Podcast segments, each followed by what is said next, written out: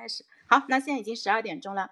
呃，大家中午好，今天是二零二二年四月二十号，星期三，欢迎大家来到我们啊在喜马拉雅开聊这边的死磕拖延症栏目。那啊，今天我们的标题是：听说你今天也不想上班，如何把枯燥繁琐的工作打造成充满欢乐、心流不断的好工作？首先呢，我想花几分钟的时间跟大家介绍一下我们死磕拖延症这一个项目啊。大家可能我们的老听众可能知道，我们是从四月十五号正式开始这个呃死磕拖延症这一个项目。然后呢，那呃跟大家预告一下啊，这一个栏目会持续到五月三十一号，每一个工作日，也就是说从周周一到周五，每天中午十二点钟会准时开播，欢迎大家持续关注。啊，我们有一个小小的野心啊，希望在五月三十一号的时候，就是当这个栏目就是结束的时候啊，能够影响至少一万个人关注自身的拖延情况，并且能够有所改善。那你们需要关注我们这个栏目的原因是，就是我们会全面深入的对拖延症进行围剿，我们会持续聊二十多场。我想没有一个问题经得起这种高强度的分析和解剖。其实我也很好奇，我们最后会得到什么样的解决方案啊？那第二点的话，就是我们占据了认知科学和行为心理学等等这些非常重要而且前沿学科的优质信息。我们不是我，我们是站在全世界最聪明、最勤奋的大脑数十年的工作成果上。我觉得这个是我们巨大的优势。嗯，第三点就是我们不是一个人在战斗啊，我们现在在麦上呢有三个人，但是在麦下还有无数想要改变拖延、提升自己的朋友在支持我们，他们跟我们分享了很多自己的经验和成果，那这些都可以帮助我们把这个项目做得更好。所以呢，死磕拖延症，我们一定能够成功。那对于听众朋友们来说的话，你们唯一需要做的事情就是有空的时候就来听我们的直播，最好能够养成习惯啊。因为中午这个时间的话啊，你可以戴着耳机一边吃饭来听我们直播，这个作为下饭菜。呃，然后参与我们的讨论啊，思考我们在每一期直播当中提出的关键问题，最好还能在直播结束以后带回一些非常有用的、能够马上用起来的一个呃小建议，然后在接下来的工作当中尽快的把它给用起来。好，那我们今天呃这一个话题其实是围绕着工作厌恶这件事情的。听说你今天也不想上班，我觉得这句话可能很多人都是有共鸣的。呃，就是不管你是在哪一个年龄阶段啊，其实很多人都会出现这种。程度或轻或重的一个职业倦怠。那嗯，从拖延症的角度来说，工作厌恶是导致很多人拖延的根本原因。很多的朋友也在跟我们交流的过程中也提到啊，如果是自己不喜欢的工作内容，或者是说自己不喜欢的合作对象，那我们的拖延就会变得非常严重啊。那这一个问题的话，我想请笛声来呃跟我们分享一下，就你周围有没有这样的一个案例，或者说你有没有呃。看到这样的案例，啊，好的，潇潇，嗯，嗯，其实这这个，我觉得在我们身边，这个是就是觉得工作枯燥乏味，还是挺常见的。就我自己来说，呃，首先讲讲我自己，我自己是有过在不同单位工作的经历。我之前的工作可能是偏个人。个人工作流的，也就是说，基本上整个场景、整个情境都是比较单一的。我只需要考虑我自己，嗯，比如说老板他给了一个任务，然后我把这个事情，呃，按照一定流程去解决，嗯，就 OK。然后后来换了工作之后，其实就面临着情况，就是说这工作你要面对各种各样的情境的切换。那其实我觉得很多人接触到的。更常见的工作情境也跟我一样，就是说你可能你每天工作很琐碎，你需要去进行不停的工作切那个情境的切换，你可能会被工作的电话打断，也可能突然被工作上的微信打断，也有可能老板突然会通知你去开会，而且都是很突然的，你的计划被一而再再而三的打断，那这时候你就觉得很痛苦，因为你发现说其实不是我想拖延，而是说。你自己很多时候预想中的我的一天的工作计划，就莫名其妙的被各种各样的突然性的东西事情给打断了。那这时候我觉得很多人就是苦恼在于说，你这个事情很多是不可控的，你不管是微信、电话，你你可以不接吗？因为我看到有一些我认识的朋友，他们当然是已经是做好了，说我一定要创设出我每天一个相对来说比较完整的一个时间段，去把很重要的工作去给突击一下。但我觉得大部分人可能是说。他没法说，我这个工作微信我不回，这个工作电话我也可以不回。我觉得大部分人是做不到的。那这个时候其实就你会觉得说，自己在工作当中所能做到的这种自主性就会弱很多。那那这种情况下，我自自己目前来说，我也没有想到一个比较好的方法，因为从我目前的角度来说，我可能只能想到一个方法，就是说我自己先统计一下。我每天八小时当中，有哪几个小时啊？我呢相对来说更自主一点，然后我再去考重新安排一下我一天的工作计划。这呢，我就觉得说，呃，尤其在一些偏体制内、偏国企的这种单位的话，可能这种情况是真的很普遍，因为你没法完全按照自己的工作节奏去安排。呃，潇潇，这是我的一些分享。嗯嗯，谢谢笛声。其实笛声你还是就是还算不是很严重的那种，就是至少你是喜欢做你的工作，然后对你这个工作还是有想要把它做好的热情的。啊，其实我知道有一些朋友的情况可能会更加严重一点，因为我平时喜欢上上海有一个本地的论坛叫篱笆论坛，那嗯就是。这个论坛里面就是经常会有人说，就是哎自己真的很不想上班，而且他们这种严重程度是比较夸张的，就是属于可能出现了这种轻度抑郁的情况，就是想到工作就，嗯这个心情会很差，然后每天上班的时候心情都非常非常的沉重，那这种情况其实就比较严重了。那我自己这个身边也有这样的情况，就是我之前也有朋友是裸辞的。然后他其实就在外人看来，觉得他所处的那个位置是还不错的，对吧？在公司里面收入也还可以，然后呢，职位也是还比较高的。但是他就是一定要裸辞，然后我们，嗯，就包括他的家里人，包括他的朋友，都会去劝说，哎，你如果真的要换工作，你也等找好下家以后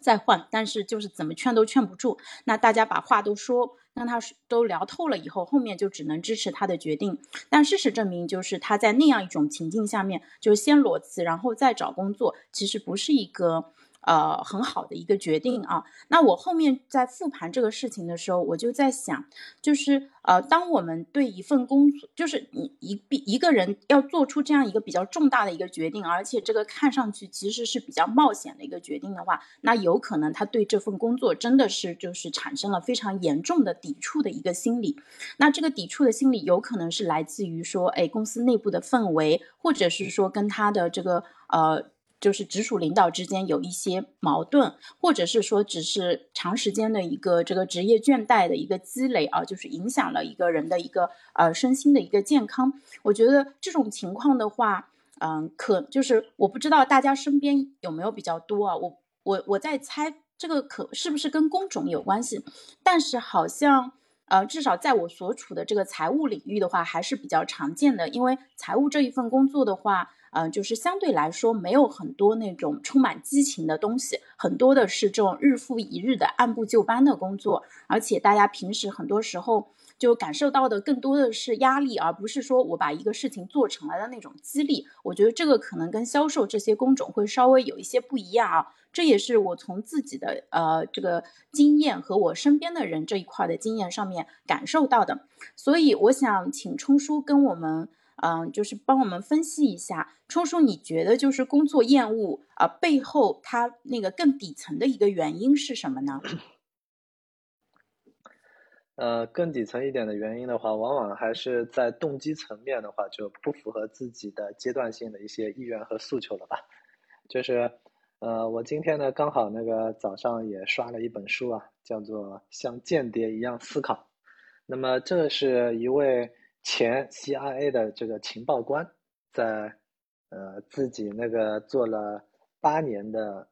这个 CIA 的这个情报官员之后呢，然后 终于也发生了职业倦怠，然后就离职了。那么为什么他会出现这样的一个状况呢？你会发现就是，呃，他在很多的时候呢，就是。呃，因为他这样的一些活动的话，全部都涉及到出国啊，然后经常是带这个皮箱，然后在世界各地在那边来回的穿梭，那么离自己的家庭呢是非常的远，而且呢，他的整个过程中呢，他的人际关系网络实际上是出现问题的，因为在他的身边的话，全部都是呃尔虞我诈的一种状况，所以呢，他极度缺乏的是什么？是一个高质量的社会社交支持的网络，人际网络。那么这种情况下，他很多的这些心理满足的这种诉求没有办法去得到满足。也就是说，在呃开智行为分析的这个课程中呢，有提到一个非常重要的概念，叫做呃共生的动机和能动的动机。那么在他做呃 CIA 的这个过程中呢，他全部都是呃。密集的在各种的场景需要发挥自己的主观能动性，那么能动的动机得到了非常强、非常大的一个消耗。然后呢，到了后面，然后他看看自己的家庭，看看自己的爱人，看看自己的孩子，好了，他就决定在未来的话需要有更多的时间去陪伴自己的家人，所以他的动机偏好的话就由外转到内了。那么对于很多的一些呢比较优秀的职场人呢？他的日常的很多的这些工作内容呢，全部都是都需要他不断的发挥脑力和主观能动性的，然后呢，投注非常多的一些心力，然后呢，当这样的一个呃不断的向外的这种事情，这种消耗累积到一定程度之后呢，然后这种职业倦怠就产生了，他需要的是阶段性的。去回到自己的家庭，回到自己的社交网络，然后呢，让更多的人给予自己情感性的支持，然后呢，他才能够像一颗枯竭的电池一样，逐渐的恢复了电能，然后呢，慢慢能够在日常生活中充点电起来，然后等到他蓄蓄了一定程度的电力之后，然后呢，再重新投入到这个工作中。那么这个呢，是整个的，就是。呃，相当于职业倦怠相关的这种工作动机层面的最底层的一个东西。当然，我们更多的等会儿的话，还可以进一步的去拆解一下另外三个维度的呃这个事情。一个是自主胜任，然后另外一个是归属。那么自主胜任归属呢，就是其中的呃，我相信呢绝大部分的在职场上的呃。我们的这些那个普通人呢，最容易遇到的一个问题，还是在于胜任和自主中间的一个平衡的问题，这个是更关键的。至于说前面说到的那种那个，因为职业倦怠累积到特别大的程度，然后突然间，然后呢好工作都不要了，然后歘一下直接裸辞的，那这种的话，实际上是他在前面的这两个，就是自主和胜任这个部分的话，他没有。得到一个比较有效的平衡，然后呢，突然之间就陷入到了这样的一个，就是没办法继续工作的这个状况。然后后面的话，我们再分析这个部分吧。好了，潇潇。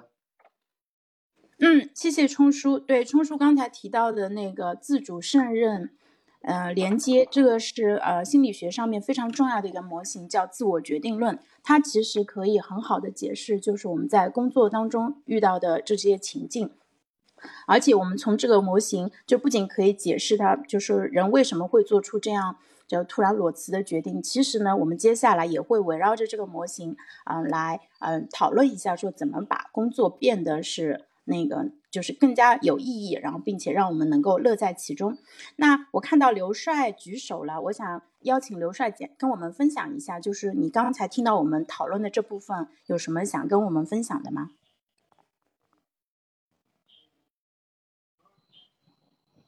哦，你好。哎，你好。嗨，你好。是这样的，我也是一个，就是 打工人吧。然后之前的话做销售，现在的话可能是在车间。其实对于这个，怎么说呀？我个人认为还是就是说，呃，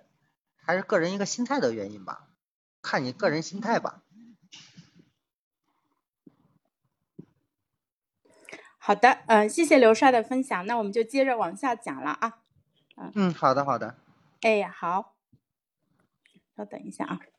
呃，所以的话就是呃，刚才冲叔帮我们分享了一下，就是说职业倦怠背后的一个原因。那我们今天这一场活动不是为了简单的我们来什么呃去这个诉诉苦啊，或者吐槽大会啊，就是我们每一场啊那个呃这个对谈都会把它。呃，做的更加的有建设性一点，所以呢，我们接下来就直接进入啊，我们下半场的一个主题，就是我们怎么样能够把一份普通甚至让人有点提不起精神的工作变成有意义的一个工作。那要么我先来现身说法一下吧，我做的工作是财务，就是财务工作的话。呃，我觉得他对于人的智力要求其实并不是很高啊，呃，就是你并不需要说花特别，就是你不，因为你不是造导弹的嘛，也不是也不是呃，这个是要把火箭送上太空，对吧？所以其实他对你的智力要求不是很高。然后财务工作当中有一部分我自己不是很喜欢的，就是整理那些。纸质单据其实我不是很擅长，我也不是很喜欢，所以呢，这一份工作其实是我拖延的那个重灾区啊，能拖就拖，这个真的可以拖很久，而且你一个事情大家都知道的呀，你拖的时间越久，其实你就会，就是它给你造成很大的一个心理阴影，而且就你就会积累很多很多这种历史上的一些。呃，这个呃，这个负面的一些经验，然后呢，你每次就是想到要做这个事情，你就会觉得很难受，呃，然后呢，财务工作还每个月都需要做这样一件事情，所以的话，相当于我每个月都要经历这样一次那种，就是跟自己内心的一个拉锯战。我知道我应该做这件事情，但是我真的很不想做这件事情，所以的话，我在过去十几年其实都是这么过来的啊，呃，然后当我就是开始，就我这几呃这几个月其实有变化。就是我试着把这个工作变得更加有趣一点。就是说，既然，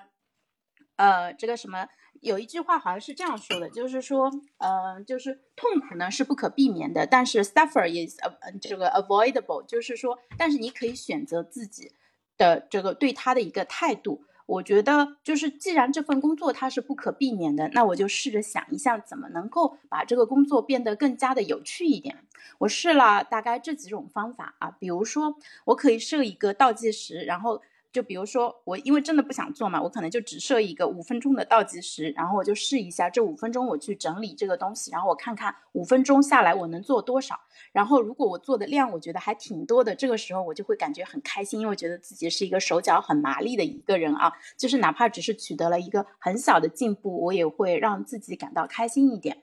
另外呢，我还尝试了一个方法，因为大家可能知道我对于正念啊跟那个专注，其实呃都这个话题都很感兴趣，但是我没有养成那个就是正儿八经的冥想的一个习惯，我就把整理凭证这个事情变成一个正念的练习，就是当我充满。就是很专注的去做这一件事情的时候，其实我是能感受到自己内心的那个平静的这种力量的。那我相信，哎，如果我今天理了一个小时的凭证，对吧？那我相当于就享受到了一个小时的一个平静时间。那我就把一件我其实不那么喜欢做的事情变成了一个享受。我觉得这也是一个还不错的一个方法啊。所以这个是我自己的一些经验的分享。那笛声，要么你跟大家分享一下。嗯，好的，潇潇。哎，呃，我刚刚听潇潇讲了一下，我虽然我不是做财务工作的，但是一听到他说有很多每个月会有很多的纸质文档报表需要去处理，我就突然觉得真的是感同身受。因为目前的工作的话，我自己也确实每个月都要处理很多的纸质文档材料，而且需要跟不同的部门去对接。那经常性，你看到这么多一沓纸就堆在办公桌上，你真的有的时候就进入一种思维的瘫痪，就觉得说很多真的是很机械性的劳动，结果你需要一张一张去处理。嗯，我目前来说处理的方式可能主要是两种吧，一种是，嗯，当然也是因为上了杨老师的课，包括通过杨老师之前的一些方法去。稍微改进一下，当然有一些可能是无形当中自己可能摸索出来的吧。一个就是一个方法是，呃，把这个工作情境把它变得更自主、更自主、更个人一点、更个性化一点吧。就是说，我会让这个整体办公桌这个环境，呃，更整洁，然后加上，呃，至少它显得是表面上看来是有条理的，然后是我会加入番茄钟，对吧？这种实体的工番茄钟，然后再加上那个电脑及手机上上的专注软件，那至少能在呃有限的时间内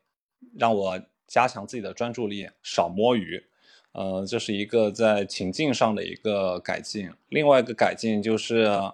也也是其实就是希望能让工作趣味化的一个方式。就是说，呃，我呢是经常性会去尝试找一些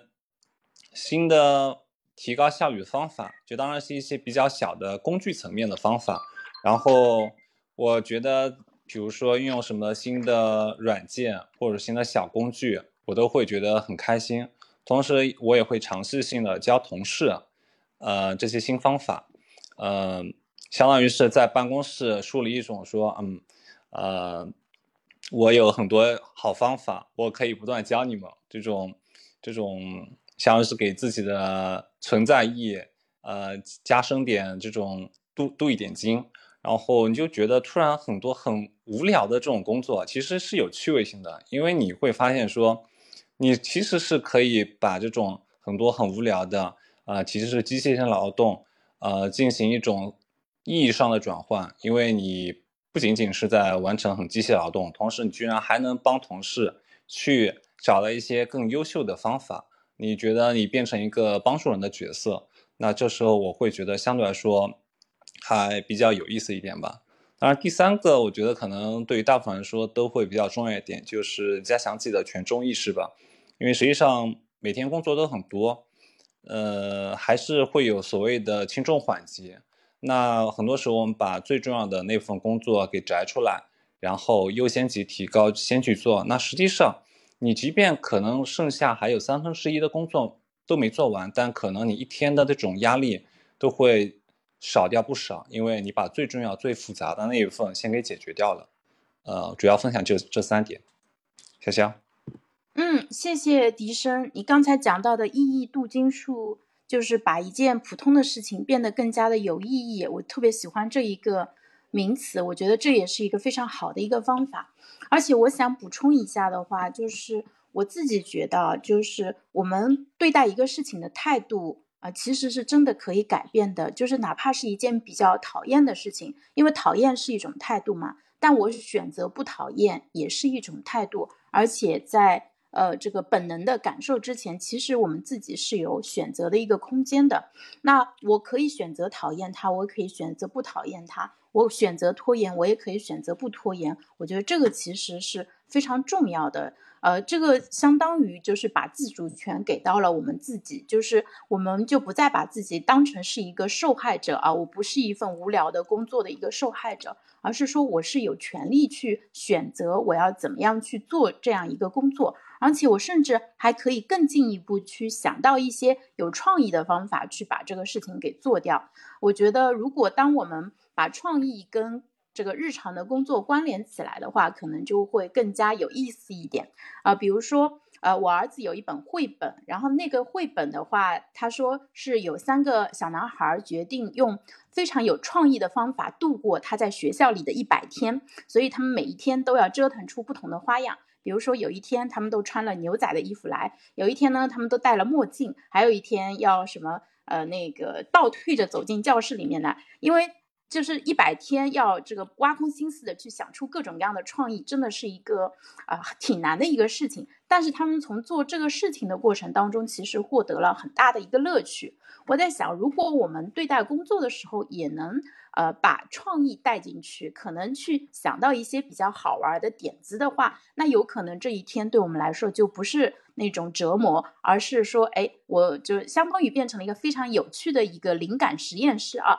就是有各种各样的新点子，我们可以去尝试一下。嗯，就是大家可能就是大家有没有想过，比如说你可以悄悄的在办公室里面进行一个实验，对吧？比如说今天我是个呃要夸一十个人的实验，那我今天看到每一个人都这个根据他的真实的情况去呃说出一句非常那个妥帖的，就是让他特别开心的一个赞美。那我觉得如果你试一下这个方法，我觉得这一天可能不仅你会非常的开心，而且你办公室里的同事也会感到非常的快乐。这是我想到的一个点。我觉得，呃，就是当我们不再做一个受害者，而作为一个这个，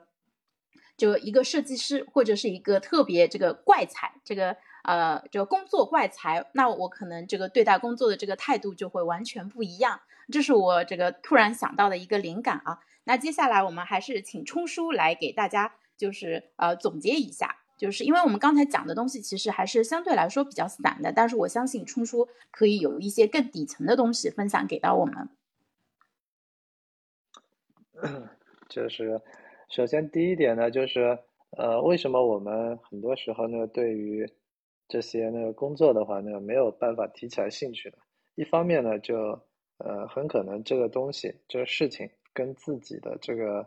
呃动机偏好，就是自己的兴趣是有很大的一些距离。那么这种情况下的话，你为什么还需要呢去做这种事情呢？通常来讲呢，往往是因为这个老板所开的这个工资给的薪水的话还比较足够，那么就会让你要为了这个外在奖励的这种动机去做这些事情。那么我们就发现，就是人的动机呢，实际上是。分为内在的动机和外在的一些动机，然后内在的动机呢，就是通常来讲呢，往往是围绕着我们的一些兴趣或者是一些那个呃希望达成的更好的一些物质基础的这样的一些渴望，然后呢就会去做呢做这样的一些事情，而对于呃大部分的这些工作呢，实际上在我们一开始的时候呢，往往还是因为。我们需要去谋生啊，等等的这样的一些比较强的一些生存的动机所导致的，呃，相当于来讲呢是没有更好的其他选择之后呢，当下就先选择这样子吧。尤其是你你会发现，像今年的话，应该是有一千多万的那个呃大学生毕业，然后呢进入到这个市场，而现在呢又因为整个疫情啊，或者是这种全球的这种经济形势，会相对来说。略微差一点，比较严峻的这种经济形势之下呢，实际上就是对于这种呃想要找到自己理想中的工作这种可能性就会降低。然后呢，你再从另外一个角度来讲呢，实际上就是市场上也有很多的一些统计，你大学里面所学的这些专业，然后呢，真正你在工作的时候呢，跟你所从事的这个。工作中的专业呢，实际上往往是呃不相关的，就百分之九十以上的这样的一些工作内容的话，全部都是岗位不匹配的，能够被匹配的只是少数。然后我们再往前看呢，就是很多人在考大学之前的时候，填报志愿的时候，实际上他也不清楚自己的人生到底是要走向哪个方向，所以在填志愿的时候呢，具体选了什么专业，也也往往有很多的一些那个随机性，或者呢是因为自己身边的。呃，某些长辈啊、亲朋好友，然后在那边推荐了某个方向，然后或者他们认为某个方向是潜在的，呃，未来是比较好的、有机会的，然后呢，呃，你就受到了一些影响，所以你的人生的话，就在无数的这种岔道中，然后一步一步走到了现在的这样的一个位置。那么在你当前相对来说比较靠谱的，然后呢，能够给你。呃，整个生活中呢，提供比较好的这种物质基础的这种工作呢，如果你现在已经有这样一份呢，然后呢，你实际上就需要在这个岗位中间去找到那些真正有机会能够发挥你能力和才华的这样的一些事情，然后呢，把这些因素给挑出来，然后呢，你就呃，如果你真的对。这份工作没有那么满意，那么在探索可能的自我的这个过程中呢，你一方面需要满足自己的兴趣，然后另外一方面呢，你需要去考察一下自己的这个能力能不能去呃支持你在这个兴趣的领域去进行探索。呃，就像昨天我在呃分享的这个过程中的话，实际上也分享过一个呃模型，就是呃你需要在自己的能力和兴趣，以及这件事情的话是符合市场需求的，能够给你带来现金收入的这三个维度呢，去进行一个交叉重叠的匹配。假设你能够完成到这个程度，然后从中选择到一个点呢，那么呃，你再去这样的一个呃新的职业的一个探索，这种可能性和成功概率就会比较大一点。而对于大部分人来讲呢，就是尤其是现在经济形势并不是太好的时候呢，我实际上还是建议各位的话，不要轻易辞职。实际上最近好几年的话，我身边看到过好多人，呃，在那边的话盲目冲动的辞职，然后辞职之后呢，他们就是后续的这个发展呢，多数人实际上还没有那个以前发展的更好。实际上就是在原有的这些工作岗位里面呢。就是，呃，如果你没有一些新的、更好的选择之前，就是一些那个新的岗位职责，啊，就是新新的这个其他公司的更好的一些职位岗位摆在你面前的时候呢，你最好还是那个先守住自己现现在比较有，呃，就是已经有的这个部分，然后呢，再考虑未来的其他的一些可能性，然后呢，在自己现有的这种工作岗位上呢。就是其中有一个非常重要的视角，就是说，呃，你原本的话，就是很可能就是，呃，对这种工作啊之类的没有那么满意的话，你是站在一个呃拿别人薪水为别人办事的这样的一个视角，然后呢，你就会呃觉得比较痛苦，因为你是在为谁做事？为老板，然后呢，你在那边。为老板做事之后取得的回报是什么？是你的他给你开的这么一丁点儿工资，然后呢，你感觉不满意，对吧？但是呢，你从另外一个人生大的长的尺度的这个角度，你去看待这件事情的时候，你实际上呃会了解到，比如说你现在才二十多岁，或者是三十五岁，那么你未来的整个人生实际上还有一大半没有。度过就是你的职场人生的一大半都还没有度过。假设你现在的话三十五岁，那么按照现在的这个国家退休年龄的话，呃六十岁，然后后面的话还要那个再往后挪，可能要六十五岁。那么六十五岁到三十五岁中间的话，还有三十年的时间。而你从大学毕业二十二岁到三十五岁的话，中间才经过了短短的十三年，你。职场人生的三分之一都还没有过，百分之三十的进度，那么你为什么就产生职业倦怠了呢？是因为你没有发现自己终身的这种人生的职业，也就是说，你从拉长人生尺尺度的这个角度来看的话，你现在所做的每一份工作，实际上都是为了未来自己能够在呃年龄更大的时候，经验更丰富的时候，去承担更重要的。职位和责任去做铺垫和准备的，你带着这样的一个视角的话，你实际上需要在做每一份工作的时候去对自己负责，对吧？你是为自己负责的时候，你就不是视角就不是为老板的那些薪水负责。那么你为自己负责的情况下，你怎么样能够把这件事情做得更杰出，让它的品质变得更好呢？所以这个是呃我们每一个人都需要思考的。然后呢，呃，说到这一点的时候呢，实际上就让我想起来那个在杨老师杨志平老师他那个前面在他的《高手的习惯》里面所提到的一个话，他就是说建议那些呃还在相对来说比较基层的普通岗位的那些呃同学们呢，假设你的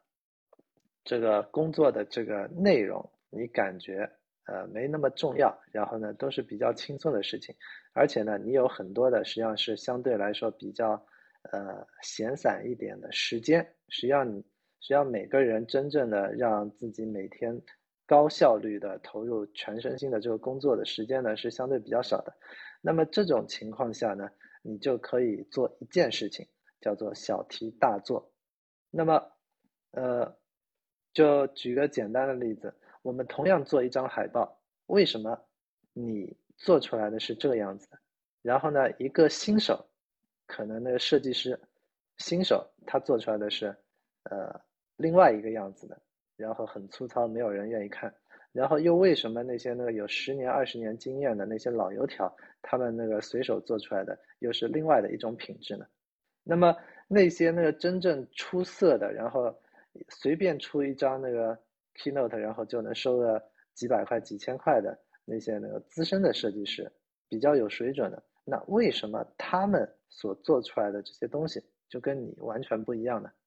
对吧？所以呢，当你带着一个更高品质的、更全局的，就是你知道什么是更好的这样的一个思维，然后去比对自己当下所做出来的这个成果的时候，你的不满可能就会消失，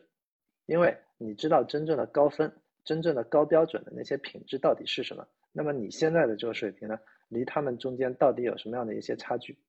那么假设你只是对自己负责的情况下。你能不能在很短的时间之内也做到他们所能够做到这个程度呢？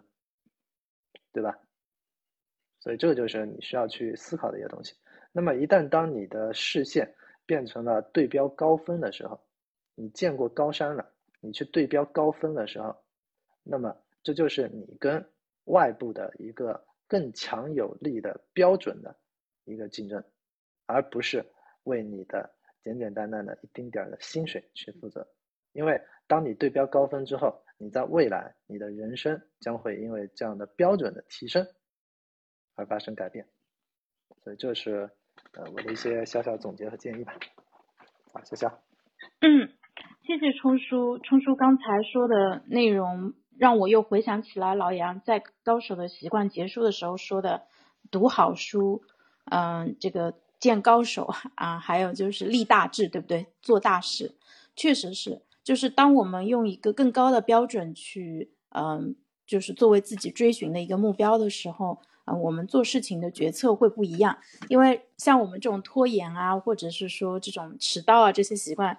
如果在老杨看来的话，他觉得都算是脚气目标啊啊，但是脚气目标它。也是一个非常非常大的 一个受众的一个，就是因为脚气目标它非常的广泛嘛，所以我们把它拿出来说，也是因为确实我们自己身上，包括我们身身边很有的人，很多的人身上，其实拖延都是一个很重要的一个问题。那冲叔刚才讲的，我想到了老杨非常推崇的，就是台湾一个呃作家，他写了一本书啊，这个作家名字叫吴敬吉啊，他那本书的名字叫《青年的四个大梦》。那青年的四个大梦是什么呢？一是人生价值的追寻，二是良师益友，三是终身的职业或事业，四是爱的追求。嗯，我觉得其实，嗯，我们很多时候是会在这种这个庸常的这个每天忙忙碌碌当中，很可能会忘掉这些东西。但是这个确实是让我们能够过过上这个。比较有意义，然后呢，就是当你站在人生的终点回望这一生，会感觉这一生值了的，是非常非常重要的。我再说一遍啊，四个大梦：一是人生价值的追寻，二是良师益友，三是终身的职业或事业，四是爱的追求。那有些朋友可能会说，哎，我现在做的工作，我觉得它不是我终身的职业或事业，它也不符合我对人生价值的追求，那我是。是不是应该辞职啊？刚才冲叔说过了，就是在现在这个情境下面，其实我们是不应该，就贸然的做出辞职这样一个决定的。就是关于转行啊，也有非常，呃，就是也我们呃，其实这个话题也是在当代青年跟中年当中是非常就被讨论的很多的一个话题。啊，当然我们也有优质的信息源给到大家，比如说大家可以去看杨老师就很多年以前推荐并且引进到国内的一本书，叫做《转行》。那啊那本书里面会给到比较好的解决方案。嗯，当我们就是站在今天这个角度，就如果我们把问题进一步的这个收窄啊，就只是来解决一下我今天不想上班这一个问题的话，那我觉得也许就是中午，当你听到我们聊到说我们要立大志，嗯，做大事。就是当你听到这句话的时候，我不知道是否能激发你内心的一些感受，然后可能会唤醒一些，就是呃你这个呃内心的角落里面，可能你很久没有触碰的一个梦想，啊，那我自己的感觉是这样子的。其实我过去很多年，我一直在补漏，就是我感觉我自己的生活，我我这个说的夸张一点，有点千疮百孔，像一只漏水的锅，它上面有很多的破洞。所以呢，我就不停的在堵那些洞，因为我觉得自己有很多的缺点，很多事情没做好，我就在补那些洞。那我平时忙忙碌碌都在忙什么呢？有一个任务，对吧？它快截止了，但是我没有把它做完，所以我在拼命的在补上这些我之前没有做好的事情。但如果这个时候公司有一个很重要的一个项目，或者是说能够让你在嗯，公司里面有更多的话语权，能够有更好的一个在领导面前有个更好的那个表现的机会。那这个时候我能不能抓住呢？我抓不住啊，因为我有我自己的这个破洞还没有补好呢。所以，当我们一直用防御的心态，就一直在解决自己给自己过去挖的坑的时候，其实是我们没有办法更好的去呃探索未来，没有办法更好的去发挥潜能。所以这也是为什么我们觉得说，嗯，拖延症是要解决的，但是解决拖延症不是我的终极目的。我不会在我的墓志铭上写上说我这辈子最大的成功是解决了拖延症。我觉得如果我一定要写的话，跟拖延症相关的是，我希望说我不仅自己解决了拖延症，我还帮助更多的人一起解决了拖延症这个问题。那这个才是我创造的一个更大的价值。所以就是呃，我在开头的时候讲过了，说我希望就是当我们五月三十一号的时候，就是这个专栏这个系列专栏讲完的时候啊，我们能够影响一万个人，因为我相信开聊这边还是有非常多的听友的，我们希望有一万个人能够被我们影响，然后呢，能够解决拖延症这样一个问题。嗯，这个可能是一个小小的一个目标吧，但是它可以就进一步激发我做这个事情的一个动力。所以我们在做自己的工作的时候，其实也可以考虑，就是把手上要做的事情跟你人生当中更重要的一些目标关联起来。啊，笛声，呃，笑笑，我就刚刚冲叔说的那个小题大做，我想就是说一下我的感受，因为实际上，我觉得他可能小题大做，它不仅仅是一种操作层面的，而且是作为一种。呃，你工作心理层面的一个真的很大的提升，因为我就想到了保罗·格雷厄姆他在《黑客与画家》里面，他有说过这样一段话，他说的是创业，他说你可以把创业想象成一个压缩过程，你的所有工作年份被压缩成了短短几年，你不再是低强度的工作四十年，而是以极强，呃极限的强度去工作四年。那我觉得，呃，我们。用冲叔刚刚这个理念去解读的话，你不一定要去换工作，你也不一定要去创业，但你在你现在这个相对枯燥、你觉得有点乏味的工作当中，你可以，你你不要想象说啊，我要在这个工作上面还得继续就这样每天有点摸鱼，然后很倦怠的工作四十年，你就要想说，我可能我在这个工作上面。也就工作那么几年，那那短短那几年，我怎么把它这个价值给彻底压榨出来呢？那就是刚刚冲叔说的小题大做，我觉得这真的是一个很好的方法，就是说突然之间会把你这种呃这种对实践这种工作实现的嗯工工作实现的一种恐慌给释放出来，因为我我身边很多同事真的是可能他们是九五后。呃，甚至于接近零零后，他们已经就是也就是工作才一两年，但他们的感受也就已经是说啊，我要在这个工作岗位上面一直干到退休，我距离退休退休还有多少年？那其实他们发现这个每天工作内容也是属于那种比较机械，然后可能一眼就望到头了。那你用冲叔这种方法的话，就其实就从这种实那种工作实现的焦虑当中能够解放出来一点。啊，对，刚才笛声讲到这个，呃，其实当我们变换这个时间的一个角度的时候，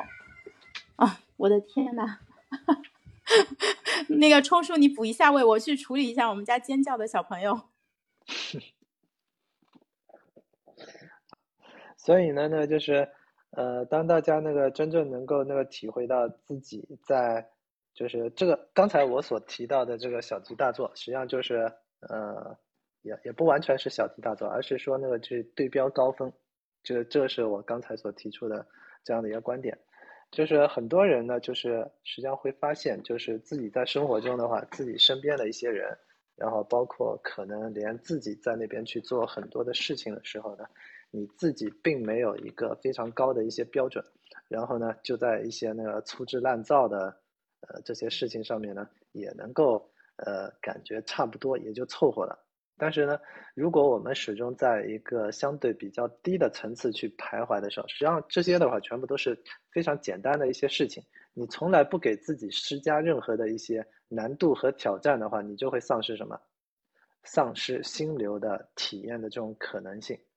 我知道，那对于很多人的话，为什么你在工作了一段时间之后，你会感觉到这种职业倦怠呢？就是我曾经把，就是结合我一些那个老师的一些观点的话，我把人生的话大概是分成五个层次。第一个层次呢，是我们还在那个呃大学以前学生时代的时候。然后呢，我们感觉到这个世界的话是比较单纯的，然后大家呢只需要呢解决好自己的学习的问题，然后呢就呃可以搞定了。所以最开始的世界我们认为是简单的。然后呢，当我们那个一旦踏上职场，然后真面对这个真实残酷的社会的时候，然后被社会毒打了之后，然后就会觉得哇塞，这个世界跟自己在象牙塔里面的时候想象的这个完全不一样，对吧？然后呢？呃，这个时候呢，呃，在职业的早期，相对来说都是比较艰难一点的。然后呢，做啥啥不行，然后呢，天天挨训，然后呢，也没有办法做出什么样的一些成绩。但是呢，几年之后你会发现，哎，这个工作太无聊了，天天做的都是这些事情，又没什么难度。然后呢，就开始产生了这种职业倦怠。但实际上，我刚才所提出的是什么？就是你要去看到，虽然你做的是极其简单的事情，但是呢，像国内的话，也有一些大国工匠，他们同样是在那边做车床，做一个零件。那为什么人家能够精确到，就是加工一个零件，手工加工的时候，它的误差只能够是，就是能够控制在一丝的这个，就是相当于是零点零。零点一毫米的这样的一个精度的范围，对吧？就是，那么为什么你自己普通的在那边去加工一个的时候，你只能控制到，就是人家大国工匠能控制到零点零一，然后为什么你只能够控制到零点一的这样的一个精确范围呢？你跟它的中间的差距是什么呢？这中间实际上是，呃，整个世界是真的想要做好事情的话，这件事情还是很复杂的这样的一个视角。所以呢，今今天我所说的这个，你为什么需要去对标一些那个优秀的人，然后一些在同领域里面做的杰出的他们的这些作品？因为你看到了之后，你才能够获得一个全新的一个对标的标准的体系。如果你只是看到自己身边的时候，你看到的只是整个大片森林的一棵树底下的，呃，一个参照的标准。你只有那个。就是站到更高的维度，然后看到整片森林里面，哇塞，那边原来有这样这么大的参天大树。好了，你的标准尺度发生了变化之后，然后不自觉的，你再回过头来去看自己当前认为做的简单的这些东西的时候，你的视角发生了变化。所以呢，让自己能够提升足够的品味，你需要开阔自己的眼界，然后呢，去看到更好的那些作品。然后，而且呢，就是你还要请教那些高人，然后去了解到为什么他们是更好的。很多人根本就不知道，就这些那个好的标准到底是什么。那么他们只能够，呃，徘徊在自己原有的这个范围之内，然后呢，就感觉到这个无聊没有意义。然后就好比那个是运动员。运动员的话，如果你天天跟自己同水平的人去进行竞争，而同水平的人呢，如果那个水平还不怎么高的时候，然后呢，呃，那么一旦到了更广阔的那个参赛的舞台上面的时候，可能就被别人打得满地找不到牙了，对吧？所以呢，就是呃，只有突破自己的一个能力边界的一个舒适圈，去。看到那些更高标准的，然后去尝试去挑战这些标准，而这个标准呢，做得更好了之后，又对你未来的长期的这个人生来说呢，会有一个比较好的增益。那么这些因素综合下来之后，你一旦真的达到了一个更高的水准，那这个时候不是你，就是呃，有的时候的话，可能那些猎头就找上你了。对吧？所以呢，呃，挑战更高的品位，这对每个人都非常的重要。然后我前面说的那个层次，刚才说到的就是第四个层次。你当你发现你真的想要把一件事情给做好的时候，你发现这个世界上面实际上还是非常复杂的。随便做好哪件事情，实际上都没那么简单，不像自己原来以为的那样子。因为你原来那样子所看到的那个世界，只是你一个自我受限的一个极小范围内的世界，在那个世界里面你游刃有余。但是放到更广广阔的天地，你会发现做什么东西都不容易。那么到了最最终的那个阶段，我称之为悟道的这个层级，第五个层级的时候，那么。你再看所有的这些事情的时候，我没有达到这个层次，我只能说我设想中可能到了那个时候，你会认为，啊，原来所有的这些事情背后的这统一的规律就是这么一条而已，好吧？那潇潇，嗯，谢谢冲叔。嗯，我刚才听了，我心陷入了深深的思考当中。你说的确实非常的对，所以这也完美的解释了说为什么我们要见高手，要读好书，对吧？其实是为了开阔自己的视野，让自己从就可能真的是日常很多很琐碎的事情，或者说从一些非常具体的烦恼中跳出来。我们既要能跳得出来。当然，我们也还要能够回到，就是我们日常要做的事情，呃，有可能大家会说说，哎，我其实，但是我眼前这件事情，我还是得要去做啊，我也。没，就哪怕我立了大志，也不可能说像魔法一样突然把我变到一个非常完全不一样的环境当中。我可能在现实中就是要解决很多很具体的问题，比如说可能这个工作环境并不是那么友好，或者说这个工作的那个呃任务真的就是很枯燥，我也缺乏这个要把这个事情做好所需要的资源。那这些困难其实是非常非常具体的。我我刚才听冲叔在讲的时候，我就想到了一个点。就是我们为什么要把事情做好啊？把事情做好，它本身就是一个奖励。就是你把事情做好了，可能老板会表扬你，然后什么月，嗯嗯，月底的时候给你多发点奖金，年底的时候发给你发一个先进，这个是相对比较长期的一个奖励，就是它不是当下能得到的。但是当我们认认真真的去做这一件事情的时候，我们从这件事情本身就获得了奖励，因为通过把这个事情做好。你会感觉到我在这个事情上我是游刃有余的，嗯，那在这个过程中，其实你自己就是可能你脑子都没有意识到，但你心里会对自己升起一种油然而生的自豪感。我很擅长做这件事情，那人都会倾向于去做自己擅长的事情，因为在这个过程中，我们得到最多的一个快乐。所以的话，呃，今天我们如果简单收一下尾的话，是希望说大家听我们聊完。就是关于工作，关于我们要怎么样度过自己的一生，就是这些话题的话，希望大家能啊把冲叔刚才给到的这些建议记住。就是除了我们这个平时的这些工作以外，其实我们应该有一些更高远的一个志向，能够看到这个世界。另外的话，我们也能够脚踏实地。去把手上要做的事情给做好啊！那不想上班，这个我们只是开玩笑的，因为上班其实非常的重要，它不仅帮我们解决了吃饭的问题，其实它给还给我们提供了一个非常稳定的一个外部节律，对吧？因为要上班，所以我们才要早上七八点钟起床，然后出门，这个坐地铁、坐公交去到一个公司，因为你知道在那里你是被需要的，你要完成一件事情啊，那这些。就是任务对人来说，它是一种必要；就是工作对人，我我我一直认为啊，工作对于人来说是一个必需品。就哪怕是财务自由了，其实你也是需要工作的。就很多人真的他财务自由了，然后他觉得自己可以休息一段时间，但是过了一段时间，他还是会要找事情做，因为没有事情做啊，太难熬了。我们人类有着非常发达的大脑，那这个大脑经过了几千万年的进化，其实它能做很多很多的事情。你让它不做事情，每天闲在那里只是享受，对它来说是一种真正的折磨。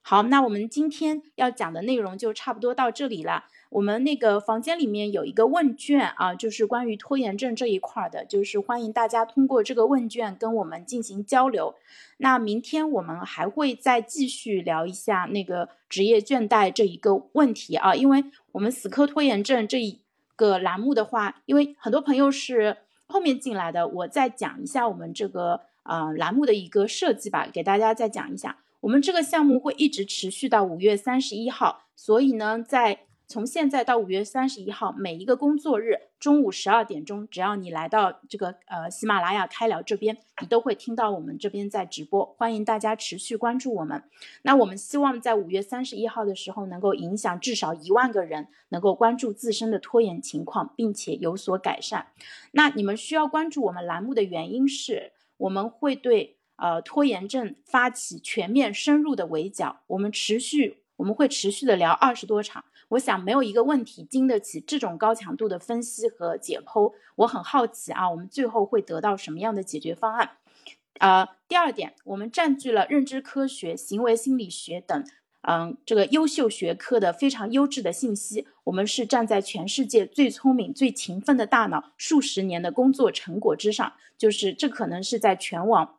就是大家能够获得的这个信息含量最高，而且含金量最高的一个免费的一个栏目。第三，我们不是一个人在战斗啊，除了在麦上，我们三个人。我再给大家介绍一下。啊，李仁冲，仁冲老师，我们叫他冲叔，他是开智学堂的信息分析的金牌教练。嗯，大家其实刚才听他聊的这些东西就知道了，真的是一位非常厉害的高手。那我自己也非常的幸运，能够有冲叔带着我们去呃做一些非常有意义的事情。啊，然后笛声呢，呃，也是开智学堂这边的优秀学员。呃，我自己的话，呃，我就不多说了，大家这个听的时间就久，呃，时间长了就知道了。我。啊，我们三个人的组合会给到大家一些非真的非常呃优质、非常接地气，而且这个这个实操性很长的解决方案。然后在麦下，其实还有无数想要改变拖延、提升自己的朋友在支持我们，分享自己的经验和成果。我们今天早上其实就是临时呃，就是发了一个发起了一个微信群，说死磕拖延症，朋友圈想那个想要这个。解决拖延症的来，然后现在已经有差不多六七十位朋友进群了，所以死磕拖延症我们一定能够成功。那对于听众朋友，你们唯一需要做的就是说，你有空的时候就来听我们的直播。如果你没有时间听直播的话，可以去我们的主页里面听回放。所以现在有一个非常重要的小事情要做，就是大家需要关注一下啊，我们三位当中的随任意一位啊。呃，那个你们可以全部都关注啊！关注的方法是把手放在我们的头像上面，点开，这个时候会看到我们的主页，你点一下关注就可以了。然后呢，呃，开聊这边，如果你要给我们鼓掌的话，你双击一下我们的头像，也可以呃产生鼓掌的效果啊，大家可以试一下。那你们唯一需要做的是来听我们的直播，我们工作。日中午十二点钟肯定都在，那参与我们的讨论，思考我们在每一期直播当中提出的关键问题。如果可以的话，也希望你们把听完以后的这个反馈以私信啊或者其他的形式给到我们。嗯，再次感谢大家。那接下来是开放麦的时间，想问一下有没有朋友想跟我们分享一下，就是关于今天我们聊的这个话题，你有没有一些呃经验啊，或者是说好的做法可以分享给到我们？有吗？没有的话，我们就在一分钟的一个安静的一个正念时间以后结束直播间啊，因为我稍微留点时间给到大家，给到大家去点关注，然后呢，也可以就是那个做一下这个问卷。这个问卷你打开以后，它会跳转到浏览器里面来，呃呃，你就可以在那里去填写了，就是哪怕我直播间关掉了也没有影响啊。然后在这个问卷里面，我也给大家分享了，嗯，很多优质的书籍，就是包括跟拖延症相关的《拖延心理学》《战拖行动》，以及我们昨天讨论的那本《跨越不可能》。那这些书读完，相信对大家都会很有帮助啊！也欢迎大家啊做问卷，然后呢一起读好书，我们一起来做啊更多有意义的事情。好，那要么今天我们就先到这里结束吧，谢谢大家，拜拜。